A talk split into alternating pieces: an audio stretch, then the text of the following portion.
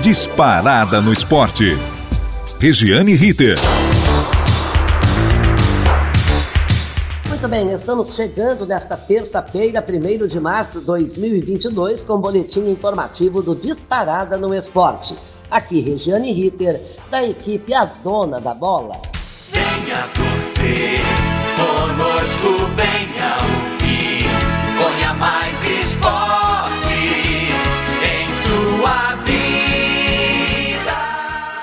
vamos começar com o Campeonato Paulista, que fechou ontem a nona rodada da fase de grupos. Água Santa e São Paulo fizeram um jogo até mais ou menos. Foi às três da tarde, estava muito sol, muito calor.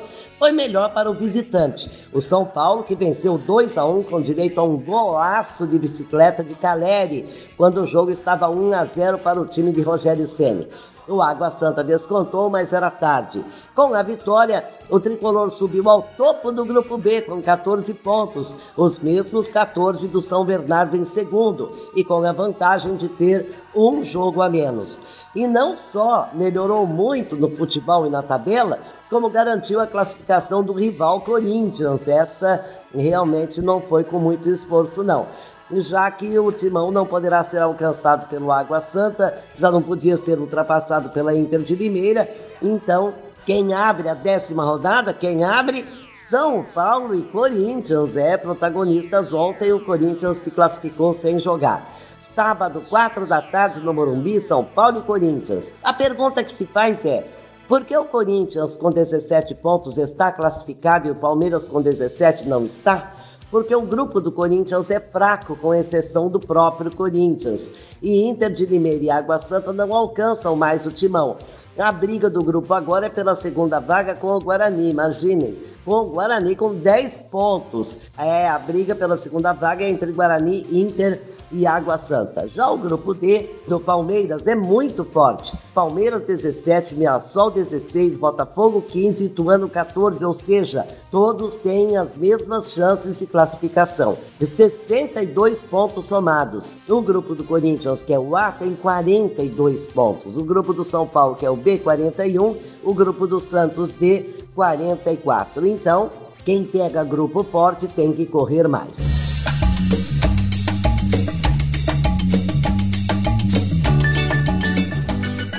Paulistão para a Libertadores valendo vaga de repescagem. Monagas da Venezuela e Everton do Chile jogam hoje. O jogo de ida foi 3 a 0 Everton, mais ou menos definido. Da Bolívia vem o The Strongest, é, lá na Bolívia eles vão jogar. Com Plaza Colômbia, Plaza Colônia, perdão, do Uruguai. 2 a 0 Colônia, o primeiro jogo. Fluminense Milionários da Colômbia, 2 a 1 para o Flu no primeiro jogo. Agora em casa, quer dizer, em casa, em São Januário, né? Casa do Vasco da Gama. Quem vencer desse jogo, e esperamos que seja o Flu, evidentemente, brasileiros que somos, o confronto, eles vão esperar o confronto entre Olímpia do Paraguai e Atlético Nacional da Colômbia.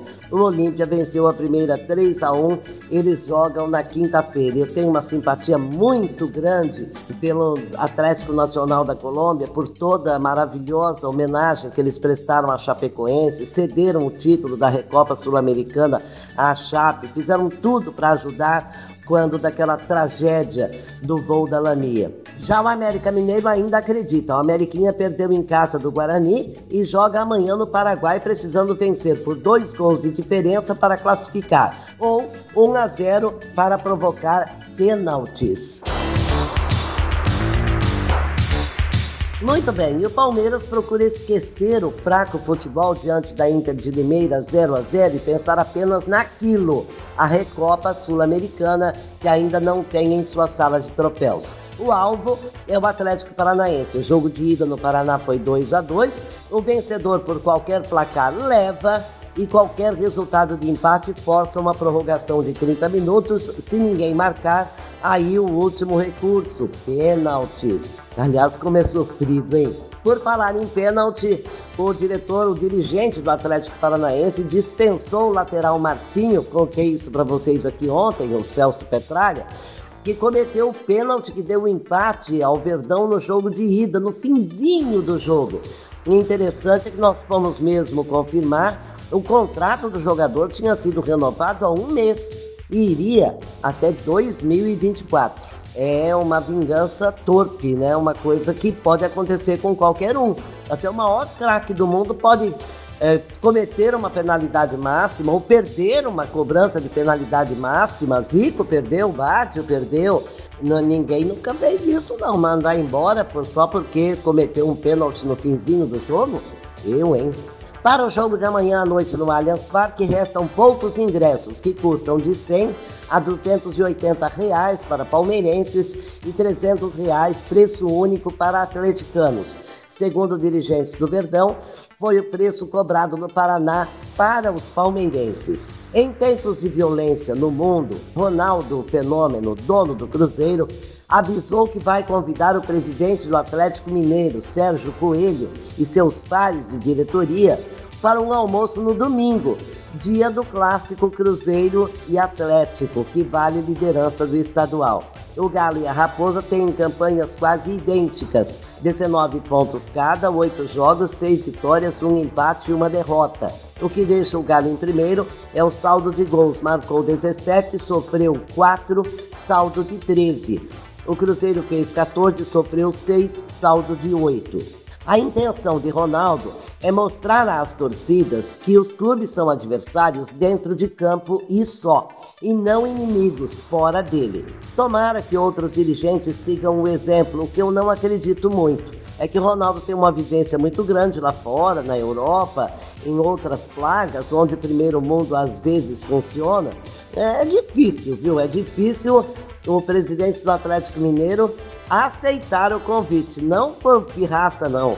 É que ele está viajando a cavalo para a Aparecida do Norte com amigos, pagaram um combinado, já que ele achava pesado falar em promessa. Se o Galo fosse campeão, ele iria a cavalo.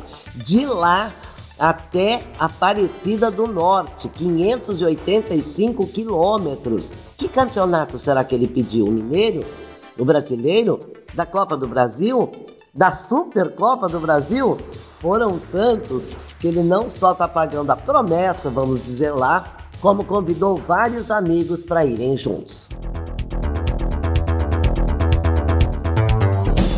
Muito bem, além das sanções econômicas, a Rússia está sendo excluída de torneios internacionais de todos os esportes por causa da invasão à Ucrânia. Informamos ontem que a FIFA pretendia que a seleção russa jogasse a repescagem europeia para a Copa do Mundo do Catar fora de casa, sem hino, sem bandeira, sem torcida e sem o nome seleção russa, e sim como usou nos Jogos Olímpicos União Russa de Futebol mas a FIFA não resistiu à pressão, foi fortíssima e proibiu a participação da Rússia em qualquer competição internacional de futebol masculina, feminina, da base, por tempo indeterminado. A Polônia, a Suécia e a República Tcheca se recusavam a jogar com a Rússia e outras federações adotaram a mesma postura. Agora já são mais de 12 clubes que se recusam a enfrentar a Rússia em qualquer modalidade esportiva a UEFA decidiu expulsar o Spartak de Moscou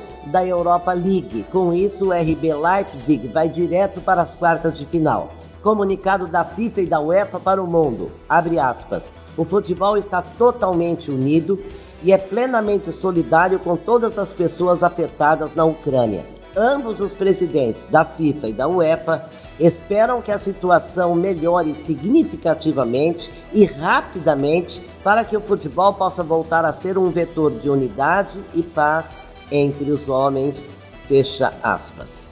Uma sanção como essa só aconteceu em 1992, quando a FIFA eliminou a Iugoslávia das eliminatórias europeias para a Copa dos Estados Unidos, como resultado das medidas adotadas pela ONU sobre a Guerra dos Balcãs. O Schalke 04 da segunda divisão alemã rompeu o contrato de patrocínio com o consórcio estatal russo Gazprom numa decisão inédita depois de uma reunião da direção e do Conselho de Vigilância do Schalke 04, que deixa de receber 9 milhões de euros anuais até 2025. E se subisse para a primeira divisão, seriam 15 milhões de euros. O Manchester United da Inglaterra também rescindiu o contrato de patrocínio que era mantido com a companhia aérea Aeroflot por causa da invasão da Ucrânia pela Rússia. A decisão foi tomada depois do governo britânico proibir os aviões da empresa russa de voar no espaço aéreo do Reino Unido. As portas vão se fechando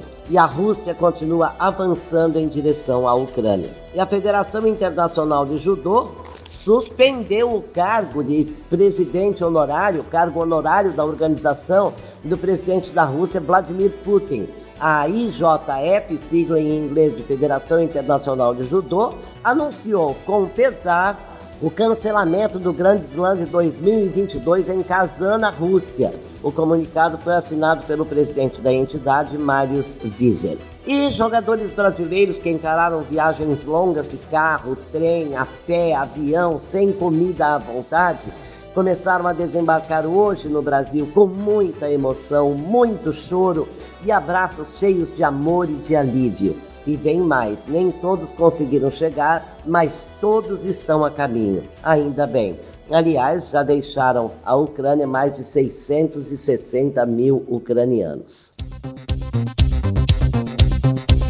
Ah, voltando à bola, Copa do Brasil, primeira fase, hoje seis jogos, aquele que o visitante classifica com empate, lembra? E casa no Ceará com o Tombense de Minas Gerais, Maricá no Rio de Janeiro espera o Guarani de Campinas, Pouso Alegre de Minas espera o Paraná, Motoclube do Maranhão espera a Chapecoense de Santa Catarina, o Mirassol de São Paulo aguarda o Grêmio de Porto Alegre, Souza da Paraíba vai receber o Goiás. 14 jogos amanhã, quatro na quinta-feira encerram a primeira fase da Copa do Brasil. Lembrando que ela começa com 80 clubes, depois ela vira 40, 40 são eliminados na primeira fase. Segunda fase elimina mais 20, estes 20 ficam à espera dos nove da Libertadores de América, mais o campeão da Copa do Nordeste, da Copa Verde e do Campeonato Brasileiro da Série B do ano passado.